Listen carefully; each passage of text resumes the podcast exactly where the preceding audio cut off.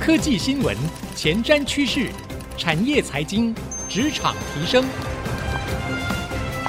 科技人关心科技事，欢迎收听《科技领航家》。听众朋友您好，欢迎收听 IC 之音组合广播 FM 九七点五科技领航家，我是节目主持人朱楚文。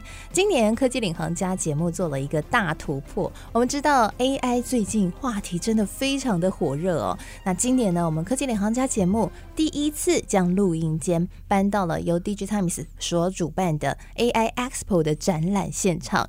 AI Expo 呢，今年真的是大爆发哦，因为呢有超过万人报名的展览现场是记得。水泄不通啊！那我们非常荣幸哦，在现场可以跟大家来进行这个 live studio，把我们录音间呢现场直接和大家面对面啊，非常的开心。但很不巧的，因为楚文身体不适，所以喉咙呢声音不佳。因此呢，接下来我们所制作的这 live studio 的一系列的节目呢，将会有四集，就会是由我们节目的制作人李之昂帮我代班主持啊。之昂呢，他。过去得过四座金钟奖，同时呢也获得了卓越新闻奖，非常的厉害。那今天呢这一集节目呢，我们是特别邀请到了。AWS 专业领域架构师杨仲豪总监来到我们的直播，我们的节目当中来跟我们聊聊 AWS。大家都知道，他最近加入了生成式 AI 的战局。那在许多的产业领域，包括像是创作歌词啊、音乐等等，都提出了一些很崭新的应用。那今天他就要来跟我们谈谈 AI 如何解决供应链痛点和多元的产业应用。我们一起欢迎之昂。好，那谢谢楚文，让我有机会哦，在科技领航家这么棒的科技节目来代班哦。啊，那当然我们要来听听杨仲豪总监怎么说。好，我要来请教杨总监了。这个最近科技业最热门的话题啊，嗯、清不完的库存，看不见的明天。哦，当然不是所有都这样了，只是遇到这种困扰还蛮多的。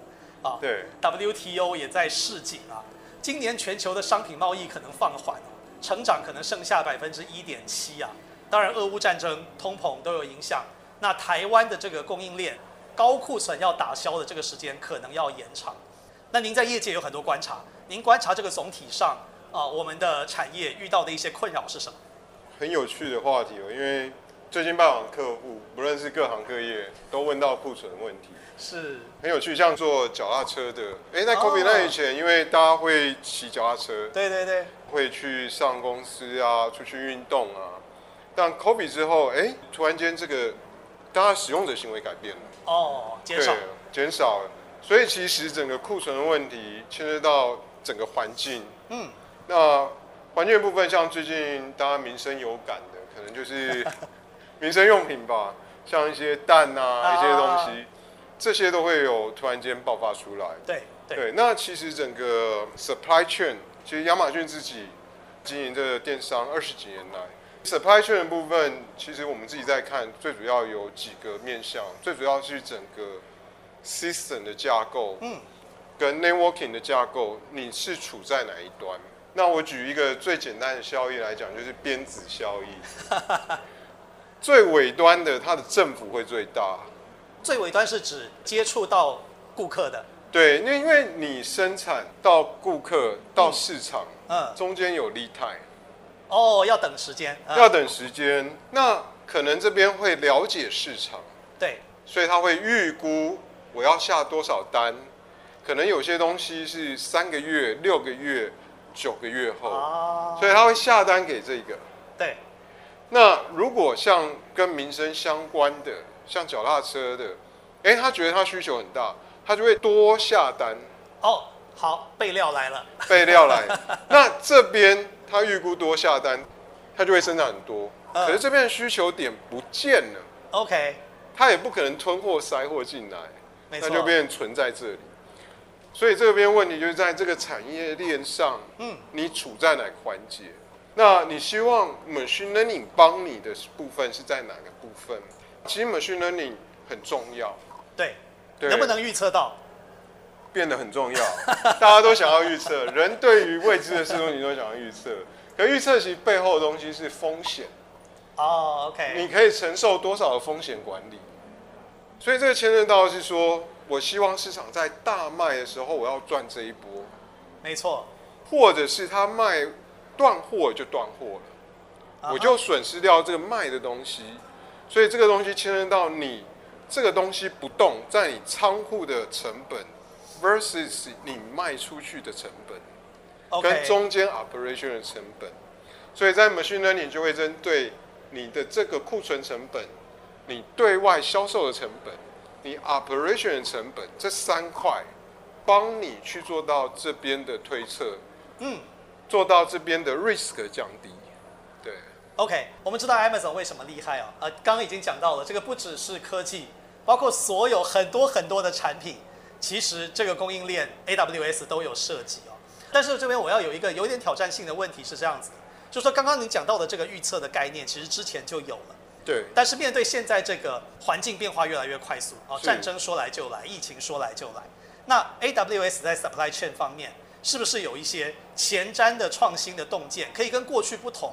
更好的预测的这个问题，我会分几个面向来讲。我以 COVID-19 为例好了，大家比较好理解。好例子，对对。那 COVID-19 就算是一个突然间黑天鹅爆发出来，没错。对。那我们通常会跟客户讲说，第一个就是事情爆发前、事情爆发中 跟事情爆发后，对，分三个阶段哈。好。对。事情爆发前的话，你可能会有一些 data 会做收集。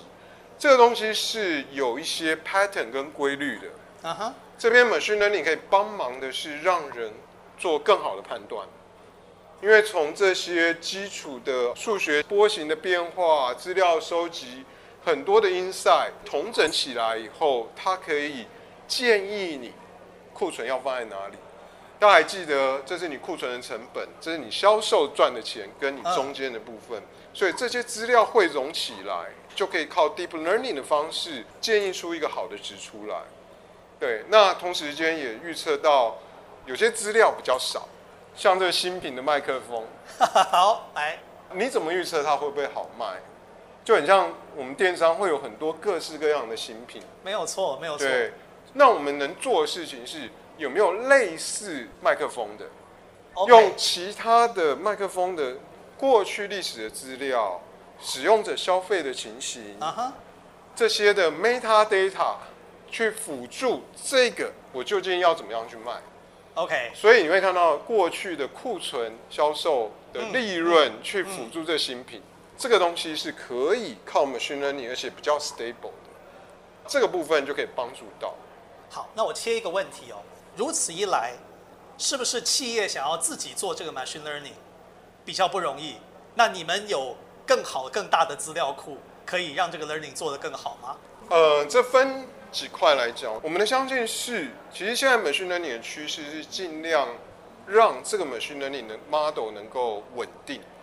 哦，稳定。哦、对，不只是大，要稳定。要稳定。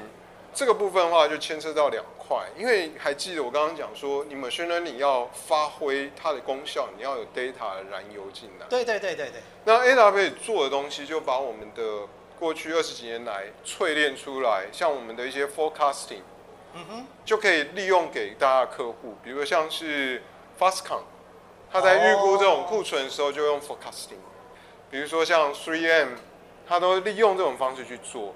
那我们做的事情是我们把我们常用的稳定二十几年测试过的 model 就把它放在这里，嗯，它可以去让你快速的运用，OK，based on 你的 data。OK，所以其实 data 是弹性的，但 network 的部分你不用花时间去重新去建这些 neural network，就可以根据你的 data 加上多种的 model，好，去跑出一个结果，那你就可以根据你实际的情况去做调整，就很像情况有时候是大炮啊，还是要用小的机关枪。OK OK OK 好，所以我们提供多样的 model。去套你的资料，OK，然后提供一些建议，然后让你去选择。那、oh, 我们的建议直接有一个图形的画出来让你看，based on 你的 revenue，它会告诉你说你的 risk 会多少，它会有一个可信区间给你。OK OK，帮助人去做很好的判断。哦，有道理，有道理，我就不要砸太多的成本，但是其实减少不了多少风险。是的，是的，对，所以这个部分是在事前。啊哈，当你真正发生一个事情的话，黑天鹅、哦、比如说黑天鹅来了怎么办？对，黑天鹅来时，黑天鹅来时，像举一个例子，你猜猜看，COVID-19 发生像英国或是美国，它有些 city 像纽约，希望你在家上班。OK，你猜什么东西会热卖出来？啊，那我我这样乱猜哦。乱猜乱猜。乱猜，那外送平台吗？食物，这对。食物，嗯。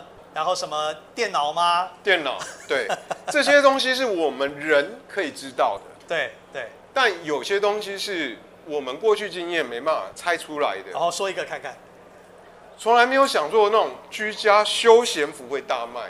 哦，好好好，OK。真的真的。讲出来以后就不值钱，可是之前哎没讲出来。就算不到啊！对，大家都在猜这些东西会买，然后准备很多库存，也确实是是是是是，是。但你要有一些方式去侦测，突然间它的 signal 小量的火花 sparkle 出来了，我们这个称为 anomaly detection 异常侦测。OK。所以我们看到的东西，平常居家休闲服不大动，突然间大卖，那种居家休闲服大卖。因为大家在家里不可能穿个西装吧？是是是。然后你做视讯会议时，老板说：“哎，开镜头。”嗯，对。开镜头你不可能穿个睡衣。对对。所以他们就会有居家休闲服出来。OK OK。所以在真正 COVID 这一段期间时，或者真的黑天时，你要有能力去侦测，嗯，这种突然间的跳出来的 signal。在它真正大卖之前，我就发现，是不是这样？对，但这个大卖之前跳出来 signal，需要人先去看一下。OK，他还是有这些专业领域的 know how。哎呀呀，对，我觉得人的价值就在这里，因为它会有些 insight。Oh. AI 的模型可以侦测这种异常，uh -huh. 但异常的解释性需要人去解释。Uh -huh. Uh -huh. 因为你会大卖的东西，可能是在纽约 City，但还没有居家工作。不会出现，对对对，所以他会看，哎，突然间跳起来，OK，接下来是从哪个区域发生的？啊哈，这个东西的 pattern 能不能复制到未来其他区域？哦、oh.，所以从这个中间的时候，machine learning 可以帮你侦测一些异常，没错。之后能不能 scale 复制到其他？从这些资料在 learning replicate 到其他的，okay. 这就是在黑天鹅阶段的部分。好，对。那疫情中了，那疫情后？疫情后的部分的话，这时候其实会做很多的判断，什么是跟之前一样，什么之后会不一样。嗯，其中最重要的部分是使用者行为 （user behavior change）。OK，举例来讲，线上线下直播，好，这种东西就是 user behavior change。没错，没错。举例来讲，无接触商机啊，无接触商机这很重要。举例来讲，叫 workcation。Vacation 就是 work 跟 vacation 结合在一起。好，OK。这个东西趋势都还是在。是的，是的。那你会看到很多，我们自己观察，像 retail，你会发觉，哦，retail 不是单独的 retail，hotel 的产业会切入到 retail。哦，因为他也要争取他的生意。对，你会发觉你办公的时候，嗯，它的里面就会打造你可以一边休闲度假一边办公。好哦，出现了复合式对复合式的。那你在办公室，你可能会放一些洗发精，放一些，因为短期使用者习惯百变，你可能是住一晚，对，突然间天数拉长了，嗯哼，有些东西外卖结合进来，嗯嗯嗯，我来这边住，我不希望只吃麦当劳固定。啊，对啊，我希望跟在地的农业食物去结合，特色的料理，对。电商平台外送服务就会跟当地的在地小农，OK，在地的特别鸡肉、在地的商品去结合起来。这个部分国外发生，其实你如细观察，台湾也渐渐发生在花莲、台东这些饭店业者，不再是只做饭店业者。这就是疫情后的有些变了，有些不变。但回归到就是 user behavior，OK，这些都要开始借助 machine learning 去帮忙。OK，所以 machine learning 也可以帮助我们看到一些趋势。是的。但是回到您说的，人没有被取代，人解读这个趋势还是非常重要。是的。那我们就要来回到您刚刚讲的这个缺蛋危机了。当然不是直接我们解决这个问题，我们这边声明一下，我们不能指望 AWS 直接解决台湾缺蛋问题。这这这这不行啊！但是但是 AWS 有一些成功经验，很值得我们参考的。国际上在农产品运销有成功的经验哦。那是不是我们台湾哎也有一些我们可以彼此取经的地方？好，我举一个我们自己 Amazon Fresh 生鲜递送好了，嗯，真的是做的部分回归到前面，把消费者行为改变。在我们推出那个生鲜递送之前，传统上人都会去市场去看那个水果挑菜，啊、看它会不会有瑕疵，啊、会不会怎么样？对啊，亲眼看，亲手摸摸。对，那你怎么样去利用科技的方法，让人家信任你递送进来的食物是好的？哦，这个很难，这很难，而且之前就有这种客诉啊，就收到的东西跟我照片看的差好多。对，complain 哦，对。那这个例子是可以跟大家分享。那我们先从最有高价值的部分开始。嗯，举例子来讲，就是草莓。啊，好好。因为草莓的库存，你的成本高，它要冷冻，它要保护好，touch，它的价值，消费者愿意花钱买。呃，价格高。价格高，所以你中间利差利润就有。嗯。但这边牵涉到你怎么挑出好的草莓，让机器可以挑这个好的草莓。啊，对，然后我们利用大量的 machine learning 去做草莓，但这个草莓其实很难哦。你拍照片 RGB 的草莓，你怎么知道它是好的还是烂的？对啊，有时候我光靠照片看不出来啊，看不出来。所以你要叫机器跳的话，就要用其他的方式。我们就开始研究，有些不同的光谱去照这个草莓，不同波长的光好。对，就很像大家去检查，就是 X 光。那你打草莓的时候，你打太强了会穿透，不行，不行，打太弱了又不行，哎，看不到什么。对，因为有些草莓是表面烂，有些中心烂，有些是后面烂，你根本不知道，所以你需要大量去做这些。完了以后，接下来就要生成，因为你不可能挑一堆草莓开始做，所以我们当初也是少量先做，然后之后怎么样去做生成式的 content。OK，就大家最近 Gen AI 很红，其实我们很早就在做这一块，我们这种方式去生成很多的这些草莓的照片，让机器可以 deep learning 学起来。哦，所以那个照片也不见得是真的去拍，就是你生成出来的，然后再去学，是吗？先从少量真的资料，OK，再做好的生成出来，OK，到巨量资料以后，才可以出来的模型跟人一模一样，跳得好。哦，所以我们就一直在 focus 在这边，因为其实，其实我们是回归到商业上怎么去应用。是是是。第一个，你现实生活当中烂的草莓照片很少，对，当然要拍好的吧。对，那你怎么样去把它生成出来？是是，而且是合理的生成。是是是，让你在这边的资料生成出来变得有效果，而且是真的。完了以后，接下来才可以做到 machine learning、deep learning 巨量的 model。OK。而且很重要，要 feedback loop，你要跟真的人去比，机器挑告诉你说这个不好，有没有 feedback loop？到底准不准？对，所以我们光做这件事情，从前面资料准备、训练到上线，我们花一段时间不断的摸索。没错，这个完以后，第二个更难。更难在哪里？有些水果它有核的。苹果有核有籽，对，有核，对对对。对，我我举苹果，大家台湾会比较有感觉。对对对，苹果有籽。你进来的时候，水果都会滚动。嗯嗯嗯。你确定你照的照片是照它的屁股，还是照它的头？哦，这又不同了。它有个借头印的时候，这个东西你可能会判断错啊，觉得它坏掉。嗯嗯嗯嗯嗯。但它有可能是真的是苹果那个头。哇，这个好细腻哦。OK OK。有些人收的希望买苹果保留头，有些人不要。哦，那你怎么去生成这些资料？而且要让机器知道，它因为滚动，这个是头，不是坏掉的地方。是是，你要大量去生成这些资料，让机器能够透过这么多的资料去做好的判断。对，那更难的是更厚的，像最近如果大家有做生酮饮食，就会去买那个绿色的，然后中间有个硬核的。洛梨吗？洛梨啊，对，我突然叫不出。洛梨一定很难，这个我可以相信。一个大壳在那边，所以这个东西我们慢慢的 scale，OK，改变使用者的 behavior，叫 trust 的 Amazon Fresh，OK，可以在生鲜递送上，让消费者当天订拿到是好的，嗯。而且还有 feedback loop，当有客诉时怎么去处理？对对，怎么去弄？feedback loop 在哪里？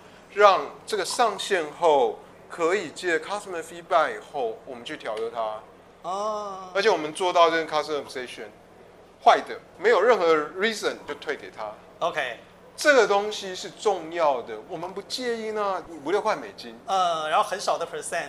对，但我们重视这少量资料，我们可以再用生成式 AIGC 的方式，生成这个 raw data 去纠正我们的模型，哦，让它更好。OK，, okay 我们可以分享就是这个经验是在我们自己做的过程，是是是在生鲜上的是是是跟大家分享。我我觉得我想从里面抽取出一些重点，就是说，其实我们大家也注意到，生成式 AI 不是只有用来聊天，甚至也不只是末端的客服。而是它其实发生在整个 machine learning 里面很多的部分哦，我觉得这个今天是一个非常好的洞见哦。好，那这个我们要继续生成式 AI 了。好，没问题。因为最新新闻啊，AWS 加入了生成式 AI 的浪潮。是。是好好好，我们刚刚当然讲到了 machine learning，其实你们早就在用，可是现在是不是有一些新的东西出来？回到其实我们自己的经验，像刚刚的草莓经验，或者是 Fresh 的经验。我们发现 AI 的部分应用的话，我就简单化来分，用电商的那个平台来说明哈。上面那一层是面对消费者，对，你来问我要找什么资料，对对对，互动。底下就是你真人 machine learning data 资料很少，所以生成 AI 其实是在解决这一层。举例讲，像那种照片的修图、去背，嗯，其实对于这些人员来讲，他可以利用生成式 AI。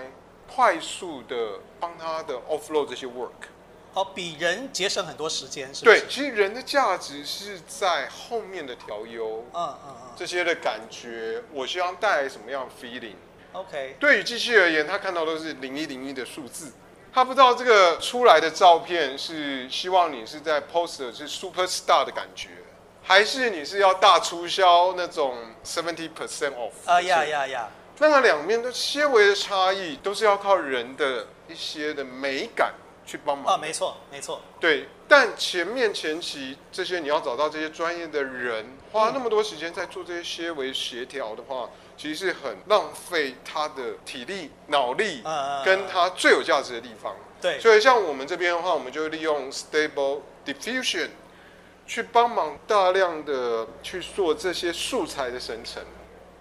哦，让人去做更好的价值在这边，所以你看到这边我们可以准备很好的 content，嗯，很好的 product 的一些 description。哦，也就是说产品图片有些是生成出来的。是的，是的。OK OK。那你会看到电商的部分，哎，我们解放人在这边做到更有价值的部分，对应到我们以前你可能就像大家直播电商都讲的就爆红。啊，我以前可能只有十个才中一个。对，但这十个中一个的原因，是因为人这边要做出高品质的感觉受限，现在都缺工缺人，要找黑矮人才不容易。他们要摆拍啊，什么要对衣服要找 model 啊，都花很多的成本。对，其实像衣服摆拍的话，也可以用生成 AI。你希望什么样的 T 恤穿在什么样的 model，摆什么样的姿势，哦，都可以生成。它的皱褶是不是自然？啊哈啊哈。对，那这个部分其实就是很大一个突破。以前你感觉很像小画家 copy paste 贴在那个人上面，看起来很假。但你现在现在还可以出来非常非常漂亮的高画质再去听。是是是是是。所以这部分大量解构以后，你十中一，那我能不能出一千个这些商品，大量的去做 A/B testing？对，所以像亚马逊就是在做这一块。那我们也把我们这边的 know how 这边做的东西回馈到我们的 AWS 平台上。是是是，对，这也是你刚刚提到，你问到，其实这个东西回归到的企业在做这件事情，三件部分它要考量。是，第一个，你现在看到很多开箱即用的，对，开箱即用的东西，AI model 很好的一个基石，就是 foundational model，嗯，但企业的要 AI 的价值，这个中间 know how 从这一角走到他自己的这一块，他要输入他很多的 data，嗯，很多的 IP intelligence。OK，它怎么样从这基础走到这一块？你中间能够安全性哦，附加这部分，这个部分 AWS 在做，从大家不知道云端到知道云端，开始接纳云端，嗯，最重要的这就是 security 信赖感。OK，所以这部分就沿用我们最强项的这一部分，还有计算的 scaling 的能力跟安全的能力去提供。所以，我们服务第一个部分就是怎么样让这一块的 smooth 很快的跨界过来。啊啊！那所以到这边，你很快产生自己的 model 去跟人家 differentiation。OK。另外一个很重要的是，你这个上来以后到 production 有个 feedback loop。对对。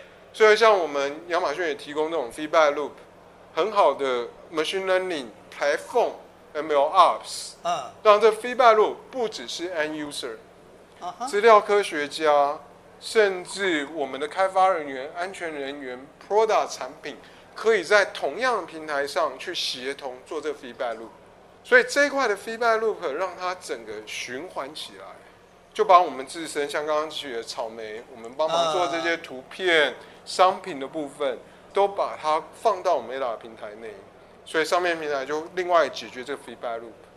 回归到最后的就是你产品就像高价值这些库存管理中间的 operation，对，你怎么做到 cost optimization？简单一个问题，像今天的访谈，最后要写记者稿，你要花多少的钱去出 meeting notes？一百块美金，十块钱美金，嗯，一块钱美金，还是零点一块美金？哦，它可以让我节省成本到这个对、这个、对，这也是你会看到这个会场有很多是在讲 computer power 怎么去降低，让这个成本跟下降下来。同时间也会让你觉得，我在 ROI 我要做这 summary，我要害一个人，还是让机器人做？OK，你要一百块美金得到每次 meeting 的 notes，啊哈，那这一百块美金你一天下来有那么多场，那个月的成本就很高。Uh. 如果你能降到零点零几块，就可以让 business 觉得 justify。所以我们在做这边很多的自研晶片啊，跟台湾的厂商一起做这 ecosystem 的原因就在这里。哦，好好，那我们姚总监，我们再来答一个，尤其在生活娱乐方面有一个很有趣的，迪士尼也应用 AI 技术啊。我们大家熟悉的 Disney Plus，或者说用 Netflix 去追剧，难道 AI 在当中也悄悄的扮演了一些重要的角色吗？好，我昨天会来讲是说，其实大家最有感的，而且 AI 应用领域最广的，就是在媒体业。哦，最广哦。对，最广就在媒体业。有有意思哦。加现在直播，再加运动赛事。是是哦，直播运动赛事。OK OK。其实这是一个整个 smooth 的一个体验。嗯，对，我就举一个例子来讲，好像足球世界杯，对，梅西，哎、对，你还记得 有一颗球，大家在判断它到底有没有压线，有没有进去？哎，对对对，这个当时也是很多球迷很关心啊，因为关乎胜负嘛。是的，其实你会往这件事情就要不同的角度去拍照。哦，OK OK，那你怎么用不同的角度 AI 的判断，重新塑造当时的情况？好。做到这些，帮助裁判做最好的判断。好，现在对，现在棒球、篮球、网球都要用这种事后还要帮助人类裁判在做判断。是的，是的，嗯嗯，这个是运动赛事大家有感的那个部分。对对对对对。那背后其实也会用到很多云端 AWS 的一些技术。是是是。快速的收集这些资料，identify 球在哪里。好。对这个部分，那帮助运动赛员部分，举例来讲，像 NFL。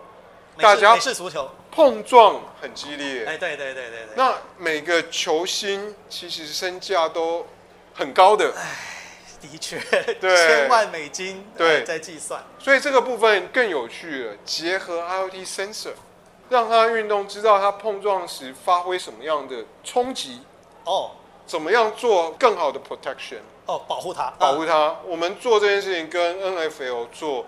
我们发觉头盔是很重要的。啊，头部。对、啊，然后在实验室电脑先模拟以后，真的架做这个撞击的模拟，撞击测试。对，所以如果你去看 AWS 的影片，会有这个，在我们网站上有提到。然后之后告诉他建议哪些头盔是好的。OK，那带来很好的效果是，我们看到运动员从百分之可能六七十戴好的头盔，到最后都戴到。高档保护好的头盔，对，因为对他们生命的影响很大。是的，同时间也改变运动员跟改变这些厂商，改变游戏规则。啊、哦，对，所以这个东西让整个赛事也会受到很好的保护。这些 player，、okay, 对、okay. 对，这些都是不断的去跨界整合在一起，给大家很好的体验。那 machine learning 都在扮演当中很重要的角色。那对观众呢？观众而言，他可以重新 replay，就像你刚刚看到足球哦，replay，OK，对，然后精彩片段，然后甚至有些提示，它会电脑画出来说多少比例它会成功。OK OK，它现在都有即时性的这些东西，都可以更多沉浸式的互动，让人家更好。对对对，好，这个挥棒出速多少，球速多快啊？这个安打几率多少？我们以后看球越来越精彩了。是的。好，非常谢谢杨总监的分享啊。不会，谢谢。哎，楚文，你会不会觉得听了杨总监的分享，我们真的感觉到 AI 科技的多元可能啊？不只是我们熟悉的聊天，涵盖了农业、工业、娱乐、媒体。哇，真的是许许多多的次元啊！没错，所以也有人说呢，生成式 AI 对于我们人类的影响，就如同网际网络的革命一般啊，将会带来颠覆性的改变。嗯、没错，所以今天呢，职昂和杨总监的访谈，哇，真的是让我们收获很多。谢谢楚文。那我想呢，听众朋友应该也收获很多。那我们现在科技领航家节目会继续呢，一系列帮助大家来掌握生成式 AI 的未来趋势。那也谢谢大家的收听。听，我们下次再会喽，拜拜，拜拜。